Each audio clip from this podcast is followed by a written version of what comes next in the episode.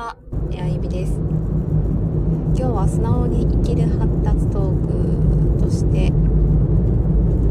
大人の発達を見てきたよっていうことをお話ししたいと思います。昨日ですね、えー、福岡県の糸島っていうところに、えー、フォレストアドベンチャーっていう、なんか木が生えてて、木の間にこう、なんかターザンロープみたいなハーネスってわかりますかね？ガシャンってして落っこちないようにする。えー、あ、こんにちは、いのねさん。えー、ハーネスっていうのをガシャンってして結構頭上から10メートルぐらいあるところを歩くっていうやつに行ってきました。えー、まあネットをくぐったりとか、すごいサムネですね。あ、これですね。はい。ちょっとプロフィール写真撮っていただいて、それをちょっと加工してます。はい。えー、の森の中で、もう鳥のさえずりと、小川のせせらぎとってもね、なんか癒されるような空間なんですけど、まあ、ぶっちゃけ、あの、そのやってる最中は結構スリリングな場所に、えー、行ってきました。でそこで3人で友達と行ったんですけど、まあ、1人はもうキャーキャーキャーキャーもう怖い怖いって言って、意を決してこう、渡り、渡らないと怖いみたいな子が一人と、もうスイスイなんか揺れを楽しむぐらいに行く二人っていうね、なんか真逆な二人と行ってきて、えー、ここでどういう風な発達が見えるかっていうのがまた面白くって、あ食事を、私は食事をするとこ探して、どこの食事だろう？えー、私は、えー、発達をそこで感じたのが、え体をこう、怖いと固めるっていうのをまさまさと後ろから見たっていうねなんかそんなところが一番直結してるところで人って恐怖を感じると体を固めるっていう、まあ、単純な性質があって、えー、まさにその子は体にこう恐怖を感じる部分が高いからあった。もともと高所恐怖症そうですね発達の話ですね。はい。えー、なのでその体の土台ベースっていうのがあってえー、そこで感情が湧いてきているというのがもうまさまさと後ろから観察すると分かったっていう感じですね。で特に体を固めるというよりはもともとの姿勢がまっすぐでとてもいい姿勢なんですけどこの揺らぎに合わせて、え、緩むっていうことがなんか本人も言ってたんですけど苦手って言って、え、どうやってやるの？みたいな。で渡ろうとするとどうやって渡るかっていうなんかこう正し書きみたいなの書いてあるんですよね1番足をここに置きますみたいなもう私なんてこう見た瞬間にどういう風に行こうかっていう風に直感的にこう頭の中に浮かんできて渡るっていう感じだったんですけどその子はもう本当に手順を追っていかないとどうやって渡ったらいいかがこうパッと頭に浮かばないって言ってたんですよね、まあ、そこもなんかこう体の中から来てるのかうんまあそもそものその高いっていう、もともとのね、恐怖心を持ってるっていうところから来てるのか、ね、面白く観察をしてました。で、だんだんだんだんやっぱりでもやっていくと、途中でハンモックみたいなネットがあって、そこになんかコロンって転がるところがあって、なんかそのあたりから、あまあすごい空中なんですけど、寝て、えー、リラックスする場所が何箇所か、まあリラックスしてたかどうかはわからないけど、まあ、寝っ転がれるような、寝、寝ろうと思う場所があって、そこに寝っ転がってたんですよね。そうすると、私たちも、えー、そこで寝っ転がり、その子も寝っ転がり、みんな寝っ転がって、えー、下から写真撮ってもらうみたいな。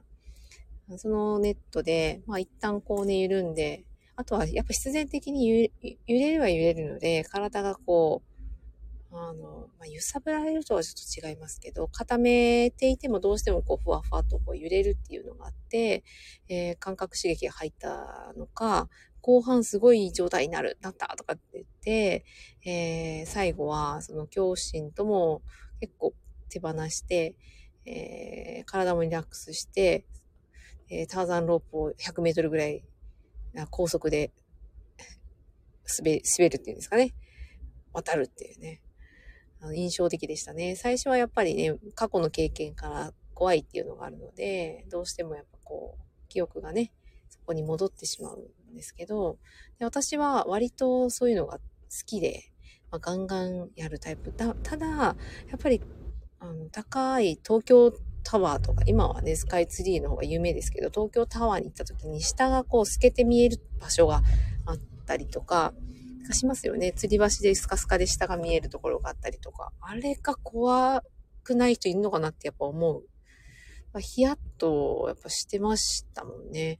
でもちょっとある時から、それをこう手放す技みたいなのを見つけて、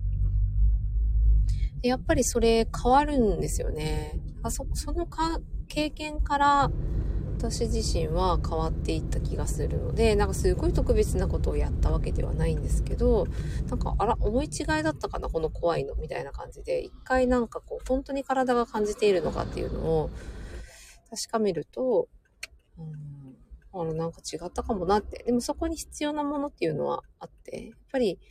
あの、発達には、その言葉かけとか、そういったことよりは、体への刺激っていうのがかなり有効だなっていうのをそこでも感じました。まあ、特別なことをするっていうよりも、いろんな刺激、えー、根底となる、えー、刺激、基礎感覚っていうのが、ね、他のコーナーでは話してるかなと思いますけど、うん、あのまあ、いろんな刺激、聴覚だったり、視覚だったり、えー思いつくのは五感っていうのが思いつくと思うんですけど、それだけじゃないんですよね。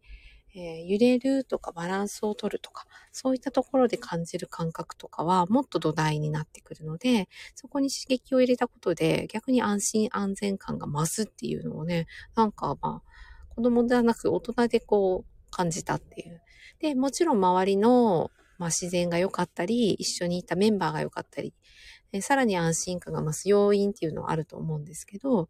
で今回はそうやってなんかキャーキャー言いながらも、みんななんか体を観察して、体に関係する仕事をしている人が多いので、えー、観察をして、えー、楽しむっていうね、あ、なんか新たなこう、発達のワークショップみたいな、なんかたまたま偶然そうなったって感じですけど、うん、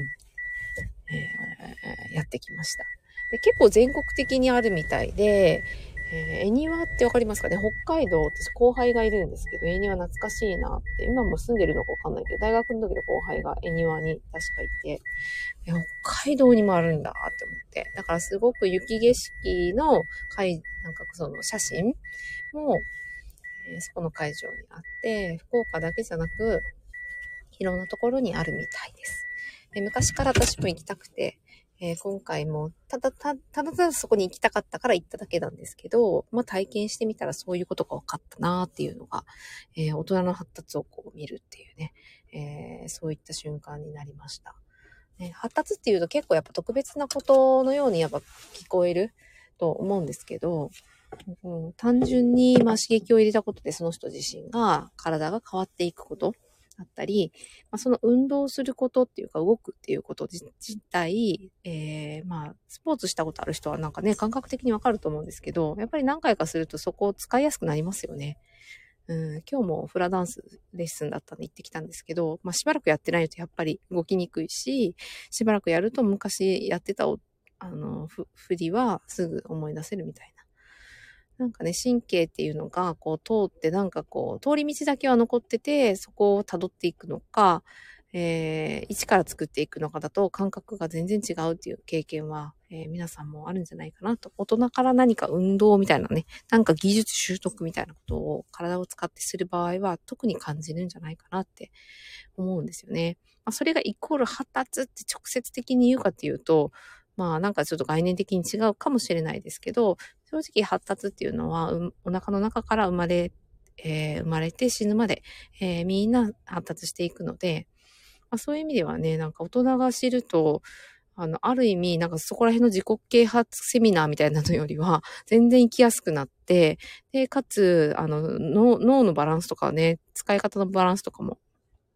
取れるようになって、なんかすごく左脳的で論理的思考の人が、まあ発想力が出てきたりとか、逆に、まあこう直感的にどうしてもこう物事を捉えたりしてしまいがちな人が、なんかちょっと論理的にも物事をまとめたりとか、えー、することができるようになったりとか。なんかね、すごくないですか？なんかそういうことできたらね、できるんですよね。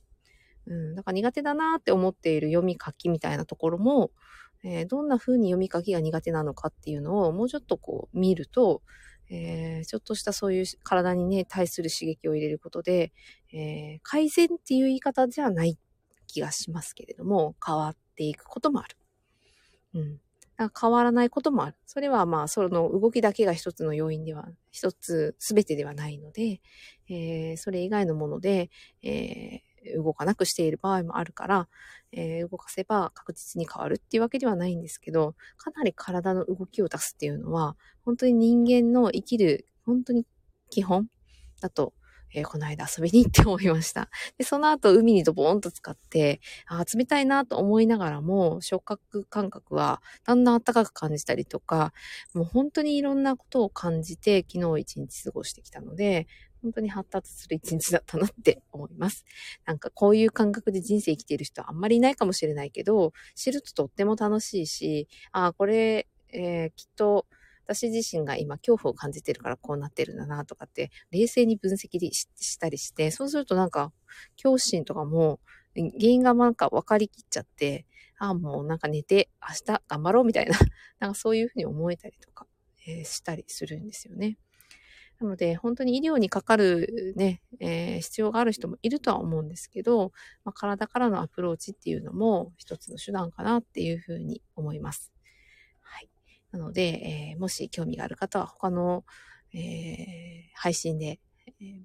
なかなかと話してる回もあるので、え、まあ、長いものからちょっとずつ、あの、分解して聞いていただくと、